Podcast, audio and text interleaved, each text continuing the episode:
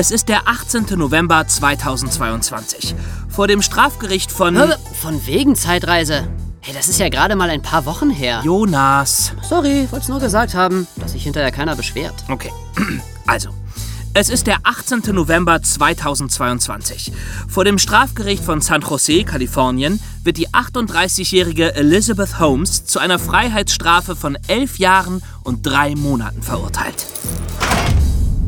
Nur ein paar Jahre zuvor stand Elizabeth Holmes noch auf der Liste der 100 einflussreichsten Personen der Welt. Sie galt als weiblicher Steve Jobs, als das Tech-Genie, die Frau, die die medizinische Technologie revolutionieren und Millionen von Menschen vor schlimmen Krankheiten bewahren würde. Ihr Vermögen wurde auf 4,5 Milliarden Dollar geschätzt. Doch dann brach ihr System aus Lügen, Manipulationen und Fälschungen in sich zusammen wie ein Kartenhaus. Nach Jahren, in denen sie alle Investoren von ihren Erfindungen überzeugen konnte, stellte sich heraus, dass ihre Technologie niemals funktioniert hatte und niemals funktionieren würde. Sie verlor ihre Firma, ihr Vermögen und ihren guten Ruf. Aber dafür steht sie heute mit Sicherheit auf der Liste der 100 größten Betrüger aller Zeiten.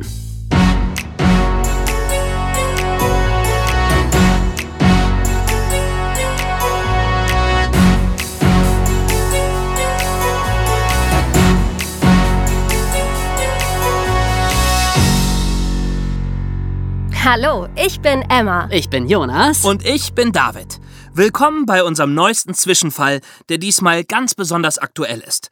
Elizabeth Holmes wurde gerade erst verurteilt und hat gegen das Urteil Berufung eingelegt. Das heißt, die Strafe wird vielleicht später nochmal geändert. Was sich aber nicht mehr ändern lässt, ist das, was Elizabeth Holmes getan hat. Sie hat die Welt jahrelang glauben lassen, sie hätte ein Gerät erfunden, das mit nur wenigen Tropfen Blut eines Menschen bis zu 200 Krankheiten erkennen kann. Sie hat eine riesige Firma auf dieser Lüge aufgebaut. Sie wurde unermesslich reich damit bis der Schwindel am Ende schließlich doch aufflog. Aber fangen wir ganz am Anfang an.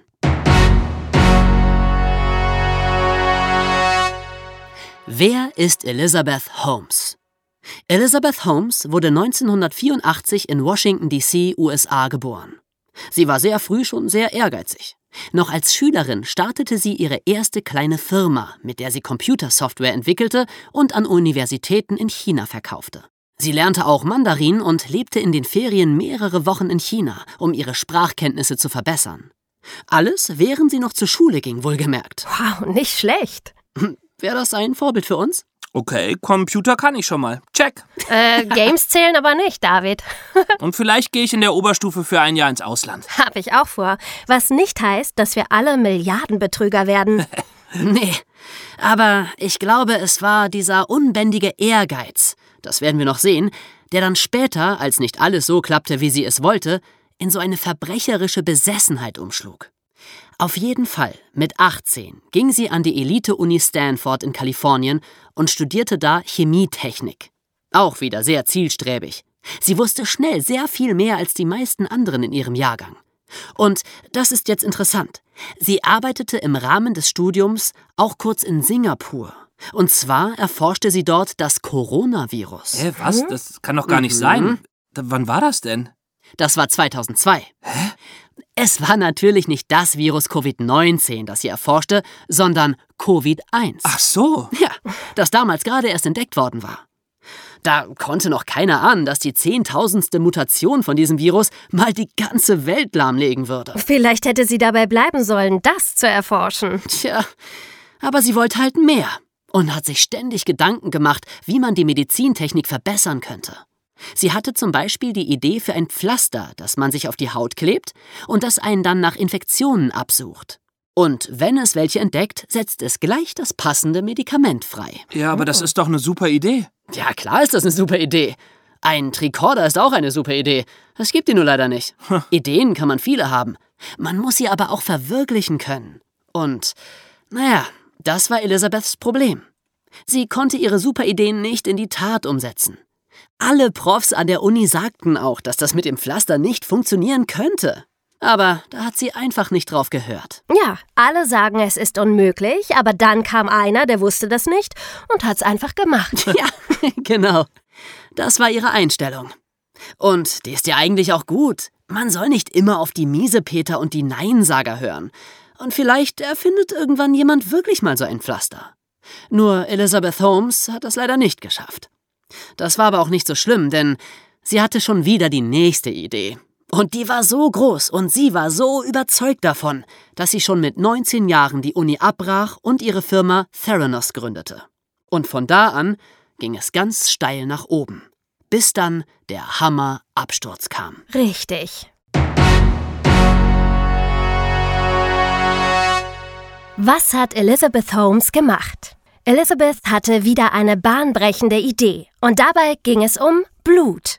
Ich weiß nicht, ob ihr beim Arzt schon mal Blut abgenommen gekriegt habt. Nö. Also ich schon. Die stechen dir halt so eine hohle Nadel in die Armbeuge. Da ist ein kleiner Schlauch dran. Und durch diesen Schlauch fließt das Blut aus dem Körper in ein Reagenzglas. Durch die Blutuntersuchung kann man viele Krankheiten erkennen. Das Blöde ist, dazu braucht man eine ganze Menge Blut, meistens mehrere Reagenzgläser voll. Also, ich muss sagen, bei mir hat das die Ärztin damals echt gut gemacht. Ich habe kaum was gespürt. Aber viele Leute haben Angst vor der Nadel. Die gehen lieber nicht zur Blutabnahme, obwohl man dadurch vielleicht eine Krankheit entdecken und noch rechtzeitig heilen könnte. Ja, meine Mutter ist auch so eine. Siehste? Und Elizabeth hatte selbst ganz große Angst davor. Also dachte sie sich, hey, wie wär's denn, wenn es ein Gerät gäbe, kaum größer als ein Stift, das man sich nur auf den Finger setzt, dann gibt's einen winzigen Nadelstich, so fein, dass man ihn gar nicht spürt, es kommen nur zwei oder drei Tropfen Blut aus dem Finger, aber die reichen schon, um alle Krankheiten frühzeitig zu erkennen. Ja, sie irgendwann vorhersagen und verhindern zu können. Ist doch genial. Ja, klar ist das genial, wenn das gehen würde. Geht natürlich nicht. Klar. Na, Elizabeth war jedenfalls fest davon überzeugt, dass sie es schaffen würde, so ein Gerät zu entwickeln. Dazu kam nämlich auch noch, dass die meisten Menschen in den USA keine Krankenversicherung haben, so wie bei uns. Die müssen so eine Blutabnahme selber zahlen, und das ist echt teuer. Das Gerät von Elizabeth würde natürlich alles viel billiger machen. Also noch ein Grund, es unbedingt zu entwickeln. Und so brach sie dann 2003 das Studium ab, investierte das Geld, das sie für die Uni zurückgelegt hatte, und gründete die Firma Theranos, eine Wortschöpfung aus Therapie und Diagnose. Aber sie konnte das Gerät natürlich nicht alleine entwickeln. Sie hatte die Vision, aber ihr fehlten die Fachkenntnisse in Physik, Chemie, Medizin. Sie musste die entsprechenden Fachleute einstellen, Labors einrichten, Büroräume mieten und das kostete natürlich. Also machte sie sich auf die Suche nach Investoren, Leuten mit Geld, die bereit waren, Theranos zu finanzieren. Und in kurzer Zeit hatte sie tatsächlich schon 6 Millionen Dollar an Investitionen eingeworben. Sie konnte sehr überzeugend sein und dafür änderte sie auch ihr ganzes Auftreten. Sie trug immer einen schwarzen Rollkragenpullover, so wie Steve Jobs, ihr großes Vorbild, der Gründer von Apple, der das iPhone erfunden hat. So wollte sie werden. Und dann hat sie ihre Stimme verändert. Sie hatte nämlich gelesen, dass Frauen mit hohen Stimmen als nicht so kompetent wahrgenommen werden. Also verstellte sie ihre Stimme und sprach immer besonders tief. Außerdem hatte sie gelesen, dass es Schwäche zeigt, wenn man blinzelt. So bemühte sie sich in Gesprächen und Interviews, nicht mehr zu blinzeln. Da saß dann also eine junge Frau, Anfang 20, mit ganz tiefer Stimme und weit aufgerissenen Augen, die dich ununterbrochen anstarrte und von ihrer revolutionären Blutabnahmemaschine erzählte. Creepy. Mag sein, aber es hat offensichtlich funktioniert, denn irgendwann hatte sie 700 Millionen Dollars an Investitionen zusammen. Und mit 700 Millionen Dollars kann man wirklich eine große, große Firma führen. Theranos hatte irgendwann fast 800 Mitarbeiter und in der Firmenzentrale in Palo Alto stand riesengroß das Zitat eines berühmten Philosophen an der Wand der Eingangshalle. Tu es oder tu es nicht. Es gibt kein Versuchen. Also, für euch da draußen, der Philosoph hieß Yoda. Ein gutes Motto. Jetzt war das Geld also da. Das Einzige, was noch. Emma, Ja, hörst du bitte auf, so zu sprechen? warum? Ich finde, ich klinge so viel Hörst du bitte kompetenter. einfach auf? Na gut. So besser? Ja, danke. Also. Das Geld war jetzt da. Das Einzige, was Elizabeth noch tun musste, war, ihr Gerät zu liefern. Aber das funktionierte und funktionierte nicht. Jetzt bewahrheitete sich, was ihre Professorin schon an der Uni gesagt hatte. Mit einer so geringen Menge Blut kann man keine sinnvolle Diagnose erstellen. Bis zu diesem Moment war Elizabeth einfach nur eine junge Visionärin gewesen, die ihren Traum verwirklichen wollte. Aber jetzt begann sie, zur Verbrecherin zu werden. Denn die Investoren wurden langsam ungeduldig. Sie hatten so viel Geld investiert, jetzt wollten sie auch Ergebnisse sehen. Außerdem saßen im Vorstand von Theranos inzwischen sehr viele wichtige Leute, zum Beispiel gleich zwei frühere amerikanische Außenminister. Elizabeth selbst war ein Medienstar geworden. Die Frau, die die Medizin revolutionieren wird. Sie war auf Zeitschriftencovers, hielt Vorträge auf großen Konferenzen und galt jetzt wirklich als der neue Steve Jobs. Theranos war inzwischen 9 Milliarden wert. Sie war so hoch oben, da gab es kein Zurück mehr. Sie konnte nicht mehr zugeben, dass sie absolut nichts vorzuweisen hatte. Also begann sie, die Ergebnisse zu fälschen, und zwar mit einer ziemlich großen kriminellen Energie. Wenn Investoren kamen, ließ sie ihnen Blut aus dem Finger entnehmen, gab es in das Gerät ein und ging dann mit den Investoren in der edlen Firmenkantine essen. In der Zwischenzeit holten ihre Mitarbeiter die Blutprobe aus dem Gerät und führten die Tests im Labor per Hand durch. Wahnsinn. So einfach geht das. Ja, und die Geräte, mit denen sie die Blutproben auswertete, waren plötzlich nicht mehr die, die Theranos selbst entwickelt hatte, sondern von Siemens. Und Elizabeth hat nur das Theranos-Logo draufgeklebt. Die Siemens-Maschinen waren zwar exakter, aber auch sie konnten aus so wenigen Tropfen Blut keine genauen Daten rausholen. Also wurde das Blut heimlich verdünnt, was natürlich erst recht zu falschen Ergebnissen führte. In die Labors von Theranos durfte keiner rein, angeblich damit keine Geschäftsgeheimnisse geklaut werden konnten, aber in Wirklichkeit natürlich, damit keiner den Betrug aufdecken konnte. Hat denn da keiner nachgeprüft? Das ist es ja gerade. Es haben ihr weiter alle vertraut. Es war wie so oft, alle wollten, dass es wahr ist. Also haben sie auch dran geglaubt. Aber da war doch die Sache mit Joe Biden. Ach so, ja, Joe Biden, der jetzige Präsident der USA, war damals Vizepräsident. Und Elizabeth lud ihn ein, sich Theranos anzugucken und zu sehen, dass alles mit rechten Dingen zuging. Sie hat ihn durch das Labor geführt, ihm alles gezeigt, erklärt, wie es funktioniert und so. Aber das ganze Labor war ein einziger Fake. Nur aufgebaut für den Besuch von Biden. Und alles bis ins Kleinste manipuliert. Irre. Damit hatte sie sich wieder Glaubwürdigkeit verschafft. Und dann war schließlich der Tag gekommen, an dem die angeblich fertigen Geräte wirklich an Patienten angewendet wurden. 2013, zehn Jahre nach der Gründung von Theranos, war es endlich soweit. Es gibt in den USA eine Drogeriekette namens Walgreens. Und in deren Läden konnte man sich aus dem Finger seine paar Tropfen entnehmen lassen und bekam dann eine Diagnose. Nur war die absolut nichts wert. Und Elizabeth war endgültig zur Verbrecherin geworden. Boah, aber eigentlich wollte sie doch nur Gutes. Ja, eigentlich. Ich bin auch ganz sicher, dass sie wirklich daran geglaubt hat, dieses Gerät entwickeln zu können. Vielleicht hat sie sogar bis ganz zum Schluss daran geglaubt. Aber es geht eben nicht dann, die Diagnosen zu fälschen, nur um Recht zu behalten. Da wurde Leuten mitgeteilt, dass sie Krebs hatten, obwohl sie kerngesund waren. Was meinst du, wie die sich gefühlt haben? Und umgekehrt ist es ja noch schlimmer. Stell dir vor, jemand hat Krebs, aber das Gerät teilt ihm mit, dass er gesund ist. Dann lässt er sich nicht behandeln und stirbt vielleicht daran. Man kann ja gar nicht mehr nachvollziehen, wie viele falsche Diagnosen da überhaupt erstellt wurden und welche Auswirkungen das hatte.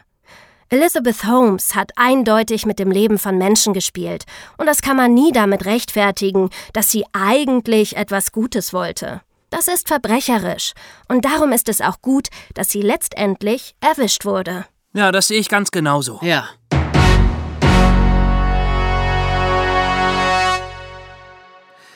Wie wurde sie erwischt? Wir haben ja eben gehört, dass Theranos am Schluss fast 800 Mitarbeiter hatte. Vielleicht habt ihr euch gefragt, ob die denn alle bei dem Betrug mitgemacht haben. Also, zunächst mal haben es Elizabeth und ihr Komplize Ramesh Balwani geschafft, die Fälschung fast vor allen geheim zu halten. Es gab kaum Vernetzung unter den Mitarbeitern. Kaum einer wusste, was der andere tat. Manche ahnten vielleicht etwas, wollten aber lieber nichts Näheres wissen, denn wer Zweifel äußerte, wurde rausgeschmissen. Aber es gab trotzdem ein paar Mitarbeiter und Mitarbeiterinnen, die das nicht alles mitmachen wollten. Sie wandten sich an den Reporter John Carreyrou, und der begann nachzuforschen. Heimlich und monatelang. Er fand viele Leute, die ihm von seltsamen Machenschaften bei Theranos berichteten, die Zweifel hatten, dass die Geräte funktionierten und die Tests zuverlässig waren. Elizabeth erfuhr von diesen Nachforschungen und versuchte durch ihren Anwalt eine Veröffentlichung zu verhindern. Aber im Oktober 2015 erschien schließlich Carriews Artikel über Theranos im Wall Street Journal. Und von da an ging alles ziemlich schnell. Es war zwar noch nichts bewiesen, aber der Verdacht genügte, dass sich viele Geschäftspartner zurückzogen. Walgreens, die Drogeriekette, stellte die Tests mit Theranos Geräten ein. Krankenhäuser, die die Geräte bestellt hatten, zogen die Aufträge wieder zurück. Theranos verlor rapide an Wert. Aber das war natürlich noch nicht das Schlimmste für Elizabeth, denn dann wurde Theranos offiziell von staatlichen Behörden untersucht und der ganze Schwindel flog auf. Da wurde dann klar, dass die Geräte nie funktioniert hatten und nie funktionieren würden. Elizabeth und ihr Komplize Balwani wurden verhaftet und Theranos, das gerade noch 9 Milliarden wert gewesen war, existierte nicht mehr. Wow. Ja, gut, dass nicht noch Schlimmeres passiert ist. Ja, bis jetzt. Was uns zu unserer vierten Frage führt.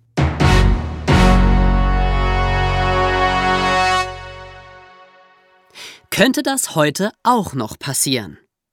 Also, ich muss ja sagen, ich hoffe, dass viele auch heute noch so denken, wie Elisabeth am Anfang gedacht hat. Alles ist möglich. Tu es oder tu es nicht. Es gibt kein Versuchen. Ich glaube, so muss man denken, wenn man was erreichen will. Im Silicon Valley gibt es ja weiterhin den Grundsatz Fake it till you make it. Tu so, als ob, bis du es geschafft hast. Hm. Ja, nur muss man dann auch irgendwann zugeben können, wenn man gescheitert ist. Genau. Fake it till you make it kann man vielleicht sagen, wenn man eine App programmiert. Damit kann man keinen großen Schaden anrichten. Mhm. Aber nicht in der Medizin. Das kann Menschenleben kosten. Trotzdem wird sowas bestimmt noch oft passieren, weil die Menschen einfach an große Ideen glauben wollen. Und dann lassen sie sich gerne blenden. Und wer weiß schon vorher, welche Ideen funktionieren und welche nicht. Oder wie Elizabeth Holmes selbst gesagt hat, so läuft das nun mal, wenn du etwas verändern willst. Zuerst glauben die Leute, du bist verrückt. Dann bekämpfen sie dich und dann, aus heiterem Himmel, veränderst du die Welt. Der Spruch bleibt in vielen Fällen wahr, auch wenn er von einer Verbrecherin stammt. Wir werden jedenfalls weiterhin versuchen, die Welt zu verändern, oder? Klar. Ja. Wir hoffen ihr auch. Vielleicht schon bis zum nächsten Mal. Tschüss. Ciao. Bye bye, my dearest friends. Oh, Emma, lass das. ich werde von jetzt an nur noch so sprechen. Das macht mich kompetent, sympathisch, liebenswert und sehr, sehr authentisch. Findet ihr nicht? Oh, Gott. Tschüssi. Dir hat der Zwischenfall gefallen? Wenn du dabei sein möchtest, wie Emma, Jonas und David weitere Verbrechen hautnah miterleben und darüber berichten, dann hör dir auch die Hörspiele und Podcasts an. Erwischt! Zeitreise ins Verbrechen, die Hörspiele. Und passend dazu die Podcasts bei Spotify, Apple Music, Amazon Music und auf vielen weiteren Plattformen.